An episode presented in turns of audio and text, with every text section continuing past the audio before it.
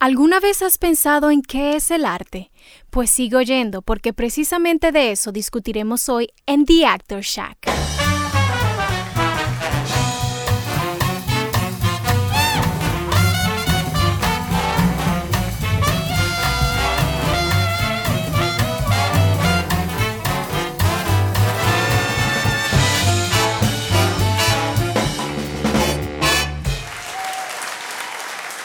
Bienvenidos de nuevo a su programa radial de podcast The Actor Shack de la mano de su host JD Cabrera y de mi co-host María Leboden. Y estamos aquí en un segundo, una segunda edición de nuestro programa con un tema súper interesante que queremos introducirles para poder debatir en nuestro primer debate. Y en este segundo episodio le tenemos un título súper interesante que dice Arte. ¿De qué se trata? Cuéntanos un poquito, Mariale. Así es, JD. Nosotros vamos a definir lo que es el arte, qué es para el artista y qué debería significar también el arte para el cristiano. Y cuéntanos un poquito qué dinámica vamos a estar haciendo el día de hoy. Muy bien, pues entonces vamos a definir esto que es arte. Arte es un, una, un concepto bastante amplio, ¿verdad? Pero para poder definirlo, lo que vamos a hacer en este mini debate es que vamos a tener unos invitados especiales, Mariana. Ajá. Yes, sí, sí. Vamos a invitar a muchos artistas de diferentes tiempos, tanto del siglo pasado como de este siglo, y vamos a debatir con ellos su definición propia del arte. ¿Qué te parece?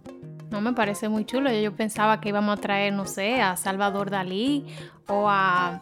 ¿A quién será? ¿A la misma Audrey Hepburn? ¿Por qué no? bueno, de eso mismo se trata. Vamos a arrancar con un par de citas y lo que vamos a hacer, queridos oyentes, es vamos a citarlos a estas personas, esos artistas muy reconocidos la mayoría de siglos pasados, pero vamos a ver, vamos a ver qué tienen ellos que decir sobre el arte. Y nosotros como hosts del programa decidiremos entonces acordar o estar en desacuerdo con sus definiciones y le vamos a dar el porqué. Entonces vamos, voy a dejar de nuevo a mi co-host, como buen caballero que soy. Mariale, cuéntanos del primer invitado, quién es y cuál es su definición del arte. Ok, nuestro primer invitado es Thomas Merton. Él fue un escritor católico, fue poeta, activista social y estudiante de religiones comparadas. La primera cita dice así, el arte nos permite encontrarnos y perdernos todo a la misma vez. Esta cita me hace pensar, dado el contexto de quien lo escribió, o sea, una persona creyente, que quiso exponer las dos caras de la moneda del arte. Es decir, el arte que fue creado por Dios nos permite expresarnos y claro, también autoconocernos. Yo creo que todos hemos tenido ese proceso cuando uno está tanto en el escenario o pintando o cualquier cosa que nos ayude a expresar, que eso es lo que hace el arte. Indudablemente nosotros nos vamos a ver reflejados, tanto en ese escenario o en ese pedazo de papel. Claro. Pero como todo en la vida, si solo existe el arte, esto se vuelve un ídolo en nuestros corazones y claro, nos podemos perder en él. Entonces eso es lo que yo pienso, que él quiso decir aquí, que podemos autoconocernos, pero también si dejamos que el arte solamente sea eso que nos eso único que nos ayuda a salir en la vida, puede ser también nuestro tema de perdición. No sé tú qué piensas ahí, JD. Si tú supieras, Mariale, que tú tienes un punto súper válido, porque el arte eh, como, como, vamos a decir, actividad recreativa al fin que es. Igual que otras actividades recreativas, puede ser un elemento de perdición como de edificación, dependiendo de cómo lo tomemos. Eh, pero tú sabes que no lo estaba tomando por ahí, si tú supieras, yo no sé, creo que Thomas Merton en, cierta manera quería decir que en el arte nos podemos encontrar en el sentido de nuestra identidad, de lo que, con, lo, con lo que nosotros nos identificamos de que, bueno, me gusta esto. Por ejemplo, hay pintores que les gusta, eh, qué sé yo, una técnica en específico, que el cubismo o el realismo, el surrealismo. Eh, pero hay otros pintores que lo que les gusta es eh, lo, qué sé yo, no, no pintar cosas, digamos, tan abstractas o tan clásicas, sino que les gusta dibujar muñequitos. Literalmente hay artistas que lo que hacen son muñequitos. Y bueno, de eso es que vive muchísima gente en Disney. Pero el perdernos también es el hecho de que hay, hay otras artes como por ejemplo en el teatro, en la actuación, lo que hacemos tú y yo, que tú puedes perder tu personalidad tú puedes convertirte en otra persona, tú puedes descubrir otros mundos, otra, otra manera de pensar. Y para mí como artista eh, de, actuación, tú sabes, me gusta mucho ese término de perdernos en el sentido de, despegarnos, ¿verdad? De nuestra identidad primaria, porque me permite, eh, como mucha gente sabe que yo tengo un blog que se llama Sé Empático, me gusta que uno se vuelva un poquito más empático. Uno trata de, entender al otro cuando uno es actor. Uno trata de entender cómo piensa tu personaje, que no debería de parecerse mucho a ti la mayoría de las veces. Eh, y no sé, tal vez como que lo, lo, tomé por ese lado, tú sabes. Pero muy válido. Aquí nos estamos enriqueciendo ambos, me parece que sí. creo que sí, creo que sí.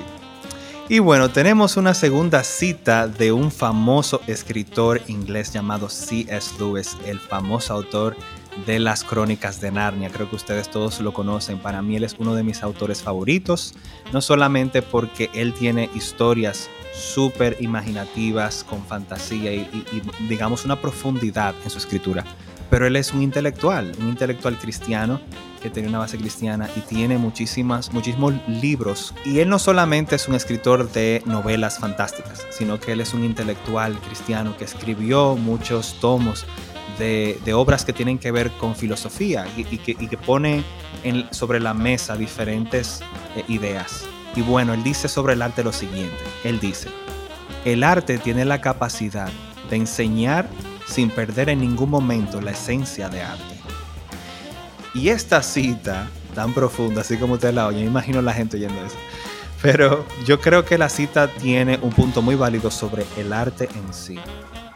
Yo soy de los que dicen que el arte debería de abrir discusiones. Yo creo que yo te lo había dicho eso antes, uh Mariale, de, que, de que el arte no debería de ser simplemente arte, como para entretener.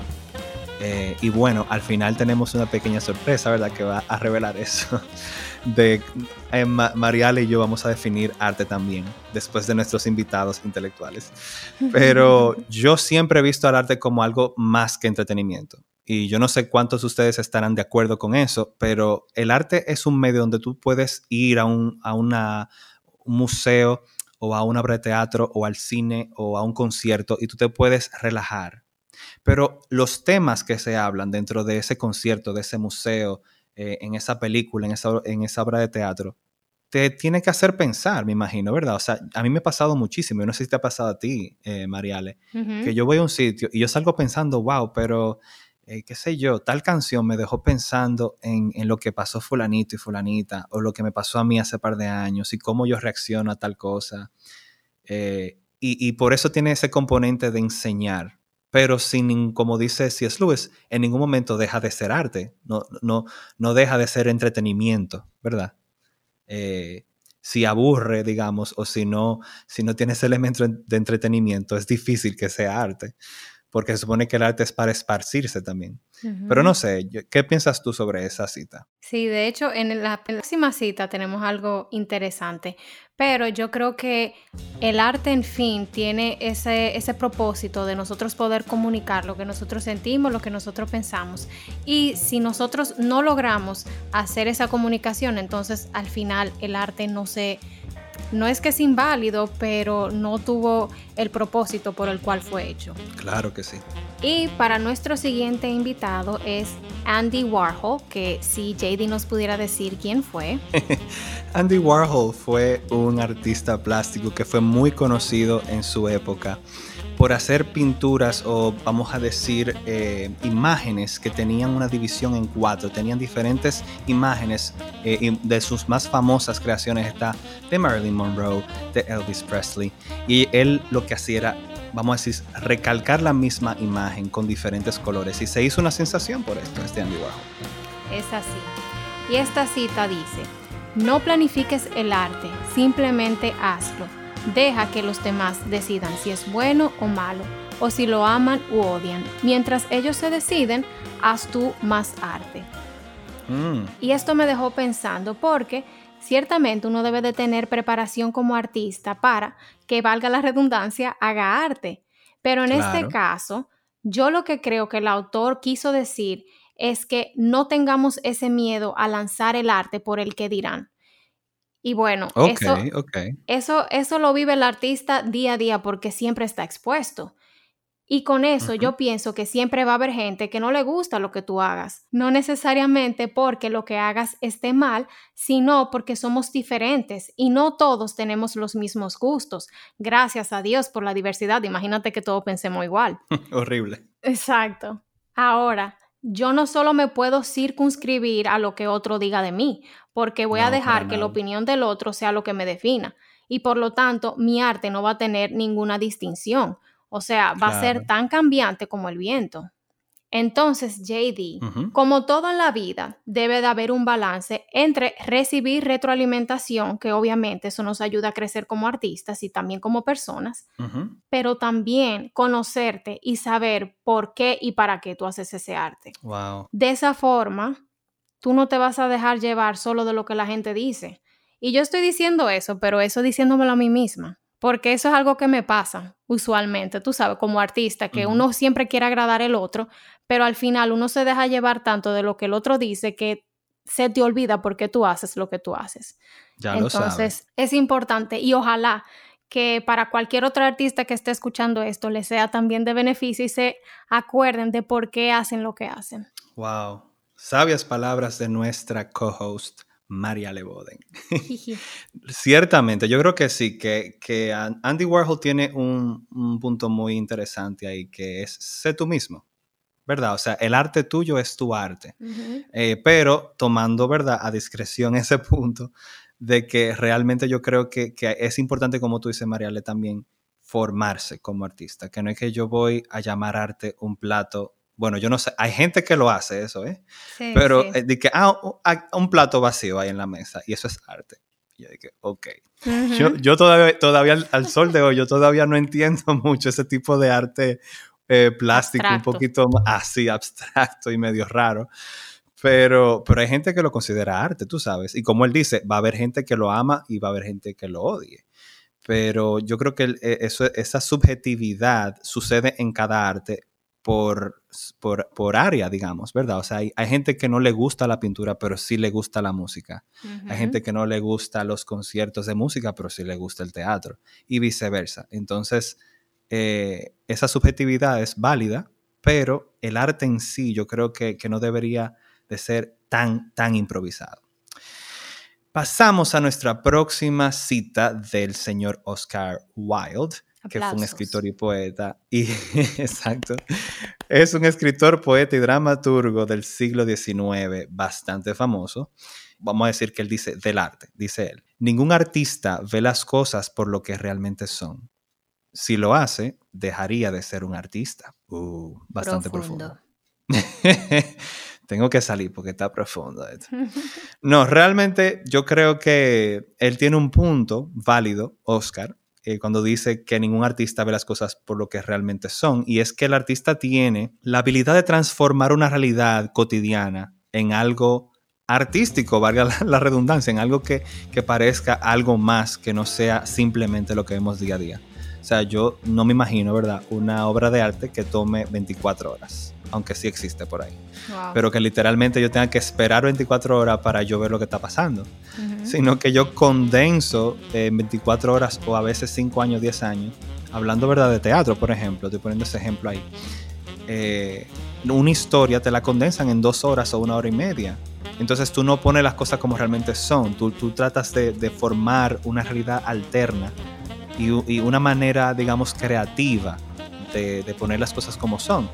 Él dice que si tú lo haces de esta manera, que tú pones la realidad como lo que es, entonces tú dejas de ser un artista.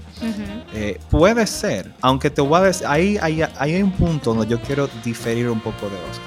Y es que hay maneras de tú representar la realidad tal y como es. Por ejemplo, en las películas, tú ves que hay, hay cosas que son como son. O sea, hay, hay cosas que no se exageran. Hay, hay guionistas y directores que exageran un poco. Pero hay películas que, que representan la realidad como es y, sí, y son artistas lo que hacen eso. O sea, tú has visto mil películas sobre la guerra mundial y sobre activistas y personas que han marcado la historia. Y sigue siendo arte por la manera en cómo lo representan, pero representa literalmente la realidad como ocurrió. Entonces, no sé hasta qué punto Oscar Wilde está poniendo su punto de vista. No sé qué piensan ustedes los que nos están oyendo. Pero ahí yo difiero un poquito. de que deja de ser un artista cuando representa las cosas como son. Yo creo que a lo que él se refiere aquí es que el artista, por su naturaleza, tiene un pensamiento abstracto. No es lo mismo que una persona que estudió matemática vea la realidad de una forma más exacta porque el arte no es una ciencia exacta. Y lo bonito del arte es que cada quien va a tener una interpretación diferente de lo que ve. Y eso puede ayudar a la red de artistas a retroalimentar una interpretación de otra y hacer algo todavía más bonito en una colaboración. Eso es verdad. Tú tienes un punto súper, señores. Me están robando aquí la luz. Mariale está bateando súper profundo. Pero no le vamos a dejar atrás tampoco a nuestro otro invitado, súper famoso, usted lo conocerá, Salvador Dalí, pintor y escultor del siglo XIX de España. Él dice lo siguiente, él dice, nunca le temas a la perfección, nunca la vas a alcanzar.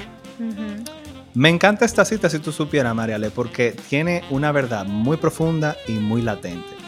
Nosotros, yo no sé si usted está de acuerdo conmigo, eh, mi querido oyente, pero yo que soy artista, Mariale también que es artista, le podemos decir, la mayoría de los artistas que se entreguen cuerpo y alma al arte es por definición un perfeccionista. Es así. O sea, personas que nos gusta, nos gusta hacer las cosas eh, exactas, nos, gusta hacerla a la perfección, que salga lo mejor posible. Eh, y, es algo casi inevitable. O sea, nosotros no, no, ese ADN está en nosotros de la perfección, de que tenemos que alcanzar la perfección. Y, muchas veces, a mí me pasa mucho, que cuando yo me veo con un reto por delante artístico, yo quiero que salga lo mejor posible hasta un punto que parezca perfecto. Y cuando no sucede así, pues me frustro. y, a veces como que dudo de mi talento y a veces me tiro por el piso y digo, yo no sirvo. y me voy para el otro extremo de que esto no es para mí, tú sabes, como que... Y, muchas veces uno quiere tirar la toalla como artista porque uno dice, yo quisiera ser como fulano. Y, tal vez nuestra definición, nuestro estándar de perfección tal vez es, es el de otra persona, es, es, viendo, es midiéndonos, midiéndonos, perdón, a la luz de otra persona, de otro artista que hace tal vez el mismo arte que tú, pero diferente. Y entonces Salvador Dalí me encanta porque la, en esa cita, Salvador Dalí en esta frase refiere el problema, pero refiriéndose directamente a la perfección, o sea, al problema del perfeccionismo que es, tiene que ver con la comparación con el otro artista, ¿verdad? Pero el problema es eso, el problema es que nosotros tenemos un problema dentro de nosotros. O sea, el problema no es el otro, el problema somos nosotros mismos que queremos tener un nivel de perfección que sea mejor que el otro. Entonces, eh, me encanta porque él dice, no le temas a eso porque tú nunca lo vas a alcanzar. Eso no existe, la perfección no existe. Somos seres humanos que por más bien que hagamos algo, siempre vamos a tener un error. Y, eso incluso trasciende hasta la verdad eh, del cristianismo, de que nosotros, por más que nos esforcemos por ser seres humanos buenos, no hay uno, no hay uno solo, dice en la Biblia, que, que, alcance esa perfección moralista de, lo que es moral. Eh, tenemos ciertas limitaciones como hombres caídos y así mismo pasa en el arte. Nosotros no podemos tener la perfección en el arte, aunque parezca por fuera, ¿verdad? Que somos eh, perfectos en nuestro arte. Sabemos bien que hay muchísimo truco. ¿Es o no es, María? Es así. Y si tú la lees así a primera vista, tú dices, pero Salvador Dalí parece, pareciera ser que es un autoconformista, pero no se trata de eso, sino de reconocer que yo no lo puedo todo, así como tú decías. Y yo no sé no sé qué tan católico era Dalí porque ahí investigué que esa era su religión, pero el hecho de reconocer que puedo ser perfeccionado en Dios me quita a mí el peso de encima de querer hacer todo por mis fuerzas y eso también sucede en el arte, que era lo que tú decías, siempre estar comparándome con el otro cuando yo tengo que perfeccionarme en Dios y hacer las cosas siempre por y para Él, porque al final lo voy a estar haciendo o para el otro o para mí. Y en ambos casos no está bien. Súper, súper, súper. Y tenemos otra cita por otra artista que creo que tiene Mariale. Y la cita dice lo siguiente. El arte siempre ha sido la balsa a la cual nos aferramos para salvar nuestra cordura. No le veo algún uso diferente hoy día. Y no estoy de acuerdo con Dorotea porque era lo que yo mencionaba anteriormente. Si uso mm. el arte como método de salvación, todo lo demás en mi vida se va a hundir. Y hemos visto una y otra vez que el arte no salva la cordura, porque muchos artistas vemos que tienen una vida muy desastrosa. Y el arte no es Dios, al final de cuentas. Y en este caso, como yo decía, vemos una inconsistencia con lo que ella dice y con la realidad de que hay muchos artistas que tienen una vida muy desastrosa y autodestructiva.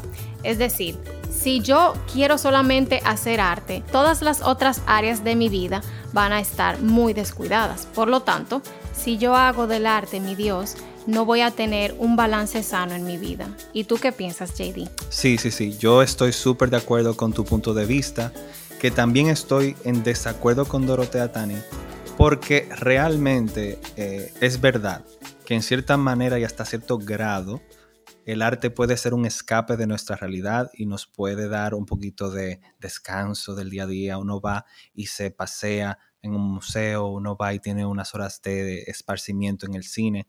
Pero si tú como artista quieres hacer el arte tu escape, va a llegar un momento en que como todo en esta vida que es eh, finito, no tiene, digamos, una, una seguridad infinita de que te vaya a satisfacer, ya llega un momento en que todo en esta vida se vuelve insignificante para el ser humano una y otra vez, ¿cuántas veces nos vemos artistas que lo han probado todo, han tenido toda la fama del mundo? Creo que fue el mismo Jim Carrey que dijo, eh, y lo cito ahora mismo, él dijo, yo espero que todo el mundo en algún momento sea famoso y rico para que se dé cuenta que eso no lo satisface.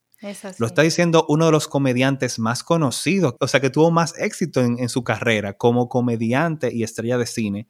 Y él nos dice a nosotros, óyeme, ojalá usted tenga lo que yo tengo para que ustedes se den cuenta que esto no vale la pena. O sea, esto no es lo que yo ando buscando.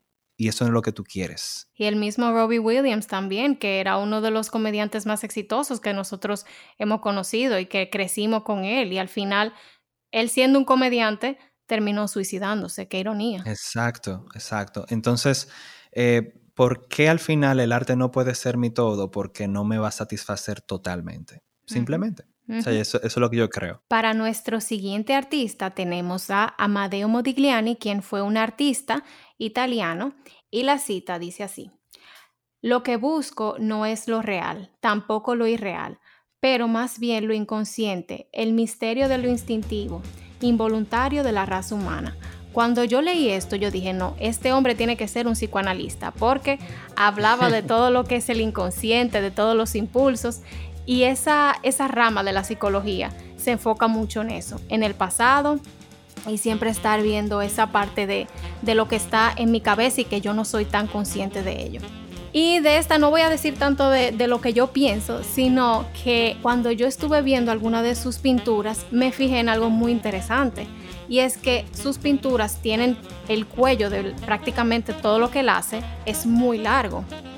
Y me acordé cuando yo estaba estudiando que en psicoanálisis hay un test que se llama dibujo de la figura humana de Macover.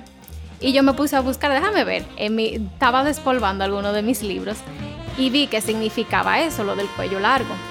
Y dice así, si el cuello es largo, indica rigidez en el comportamiento, formalidad y moralismo, como también problemas para interactuar, que eso no le pasa hmm. a ningún artista, ¿verdad? Realmente, ¿verdad? Si es largo y delgado, indica sentimientos de debilidad y problemas para manejar los impulsos. O sea que todo lo que nosotros hacemos, siempre nuestra personalidad va a estar reflejada en ello. Y eso último que decía de que problemas de debilidad y para manejar los impulsos era lo que él decía, instintivo, involuntario de la raza humana. O sea que indudablemente nosotros siempre vamos a estar reflejándonos en todo lo que nosotros hagamos y aunque esto no es 100% exacto, este tipo de, de test, el arte tampoco lo es. Pero es cierto que nosotros vamos a reflejarnos en él. Excelente, excelente. Wow, señores, qué definición y qué análisis de nuestra querida psicóloga María Leboden. Gracias, María, por esta definición. Y yo creo que realmente Amadeo tiene un punto muy interesante, como dijiste, María, de que todo lo que hacemos como artistas está totalmente ligado a lo que nosotros somos como personas. O sea, como él dice, lo instintivo, lo involuntario de la raza humana no se puede negar. Cada vez que tú ves un, cuadro de un artista plástico, cada vez que tú ves un actor actuando de cierta manera, tú sabes que hay ciertas cosas de su personalidad que están saliendo a relucir. O sea que, el arte es bastante subjetivo en ese sentido de que no es correcto o incorrecto por, lo, por la persona que lo haga, sino que son diferentes eh, maneras de hacer ese, ese, arte, pero que no tenemos, no nos, eh, digamos que no hay un escape a demostrar quién tú eres a través del arte, porque al final cada artista tiene su, blueprint, ¿verdad? Como su, su marca dentro del arte. Y tenemos una cita también por el famoso pintor español del siglo XIX, Pablo Picasso. Me imagino que usted ha oído ese eh, nombre una o dos veces en su vida. Él dice del arte lo siguiente. El arte es la mentira que nos permite darnos cuenta de la realidad. ¡Wow! Señores, ya no podemos ir. Drop, mic. drop, mic drop. O sea, realmente Picasso tiene un punto ahí eh, un poco profundo, como todos nuestros invitados. Yo creo que Pablo Picasso tiene un punto muy válido y es que en la representación del arte muchas veces, y yo me identifico mucho con esa cita porque como actor lo que tú haces es, es falsedad. Tú representas cosas que realmente no están sucediendo en el momento y tú te vuelves una persona que tú realmente no eres. Y ahí está la mentira del cual él está hablando en su cita. El arte es, es esa mentira que nos permite darnos cuenta de una realidad. El arte está íntimamente para mí ligado con, con, una moral, con dar una lección, con poner a la gente a pensar, abrir discusiones. Pero esto no se puede si no hay una representación de la realidad. Pero una representación no es la realidad misma, sino que es una mentira, como dice Pablo Picasso. No sé qué tú piensas de eso, María. Yo lo que pienso es la palabra que yo he mencionado muchas veces el día de hoy y que nos quedamos con ella y es balance. Que mm. el artista tiene que conocerse a sí mismo y tiene que saber quién él es para él poder también interpretar el arte del otro. O sea, en el caso de, de, un actor, para yo poder saber quién es ese personaje que yo voy a interpretar, yo tengo que tener claro quién soy yo y tengo que tener un balance en mi vida para no perderme en ese personaje y que mi vida no se vuelva una mentira, sino que eso sea una representación para que yo pueda también alimentarme de ella y poder tener algún tipo de empatía y de crecimiento en mi vida como para la vida de los demás que yo vaya a impactar. Wow, increíble. Realmente eso tuvo más profundo de lo que yo dije. Gracias Mariale por ese aporte que complementa mucho lo que estamos discutiendo aquí. Y como última cita de nuestro día, ya se nos acaba el tiempo de nuestro querido podcast The Actor Shack. Tenemos una última cita por un escritor muy famoso que a mí me gusta mucho, se llama Fyodor Dostoyevsky. Es un escritor ruso zarista del siglo XIX. Él dice sobre el arte lo siguiente. Al inicio, el arte imita la vida. Después, la vida imita el arte. Entonces, la vida encontrará su mera existencia dentro del arte.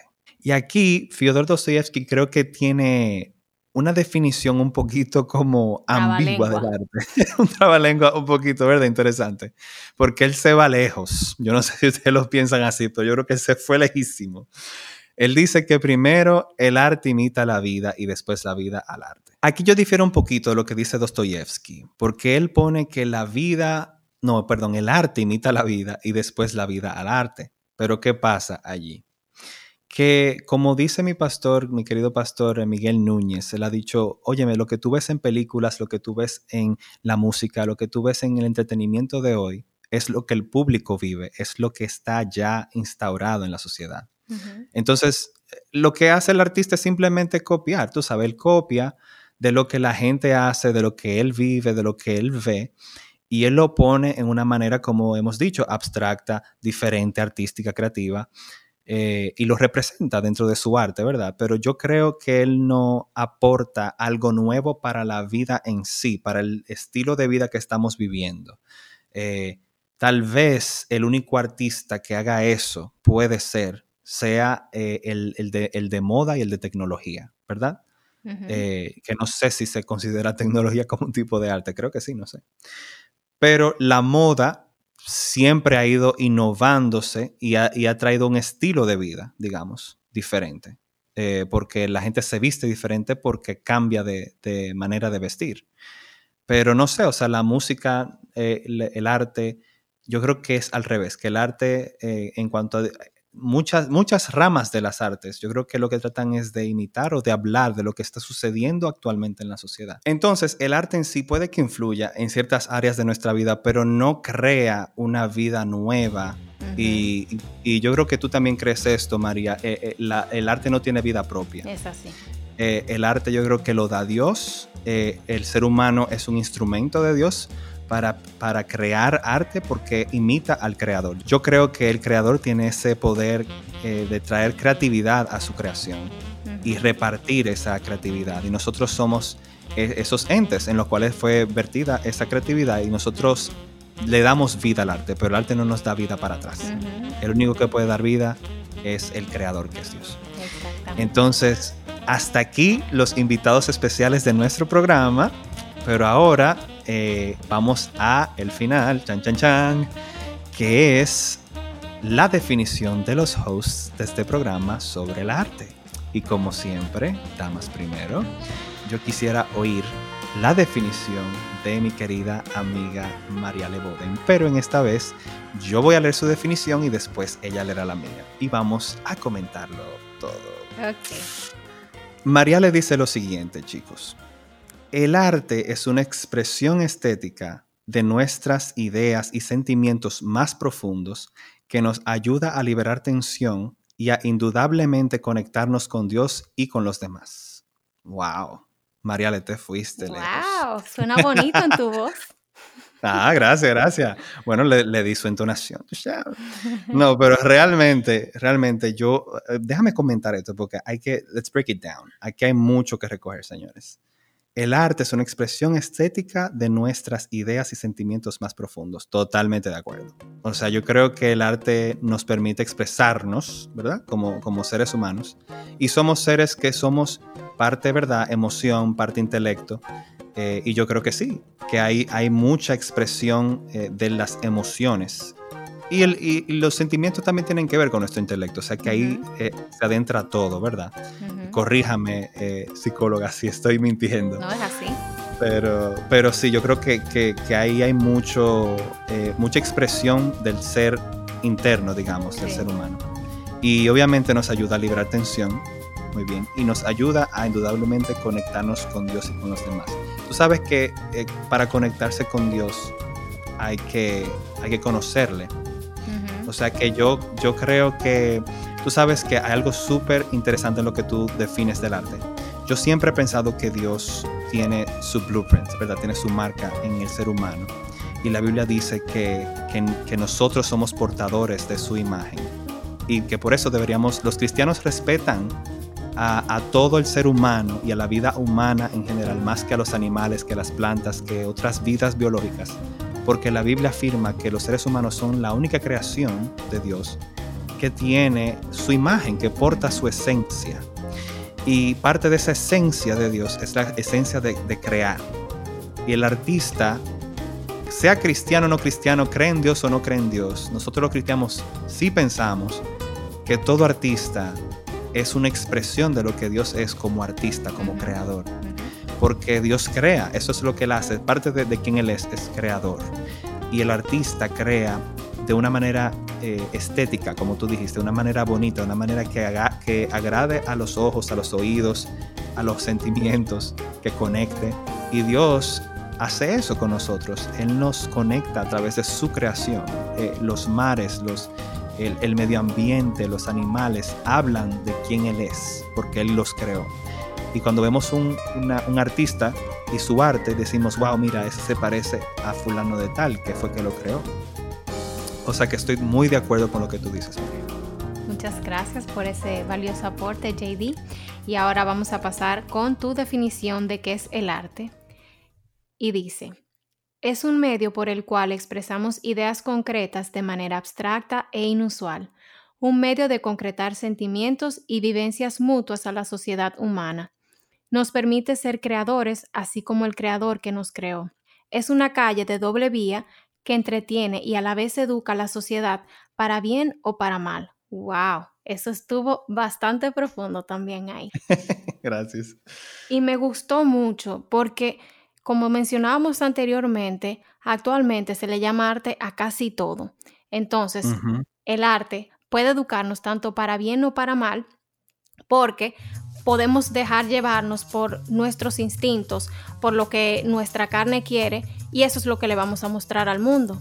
Y no necesariamente sea algo estético, sea algo agradable a los oídos, pero aún así es lo que estamos consumiendo. Y qué bueno sería que nosotros tuviéramos en mente este tipo de definición para que nosotros pudiéramos reproducir ese mismo arte con esa misma eh, con ese mismo sentimiento de que nosotros podamos asemejarnos a nuestro Creador en hacer cosas como Él las hace, no pensando que nosotros somos Él, sino dejando que Él pueda vertirse en nosotros y así podamos hacer algo bello que también le pueda dar la gloria a Él y que nuestras vidas sean también glorificadas por Él. Wow, gracias por ese análisis de, mi cita, mi querida Mariale. Y sí, o sea, es lo que quería decir a través de educar para bien o para mal en esa cita es lo que tú dijiste, de que hoy en día no solamente hacemos cosas que tal vez sean antiestéticas y como quiera se consideran arte, pero el hecho de que, de que tal vez están eh, llenas de antivalores que pueden hacer más daño a la sociedad de lo que nos ayude. Eh, hay series que glorifican mucho, por ejemplo, eh, en lo que es el robo, el crimen, la violencia, la violación en vez de, tal vez criticarla, eh, estamos tomando eh, inconscientemente tal vez el lado del, criminal o el lado de, una persona que traiciona a su pareja. Y estos son para el cristiano antivalores, eh, cosas que van en contra de lo que Dios promueve en su, en su ley. Y yo creo que, y al final, el que confía su vida a Dios, pues está de acuerdo con todo lo que Dios exige de él. Em, y, yo creo que estas cosas al final pueden dañar más a la sociedad de lo que la puede ayudar eh, en, ciertas, en ciertos artes que vemos y que, consumimos diariamente. Entonces, eh, ojalá, como tú dijiste, y podamos hacer cada vez más arte que pueda glorificar a Dios y que nos ayude como sociedad en vez de, de hundirnos más en nuestro. Y bueno, esto fue todo. Gracias por acompañarnos de nuevo en nuestro programa de podcast The Actor Shack. Nos despedimos de nuevo sus hosts JD Cabrera y María Leboden. Recuerden que nos pueden encontrar en Instagram como Actor Shack y ahí vamos a seguir subiendo cosas muy interesantes de los siguientes episodios, así que sigan conectados. Nos vemos.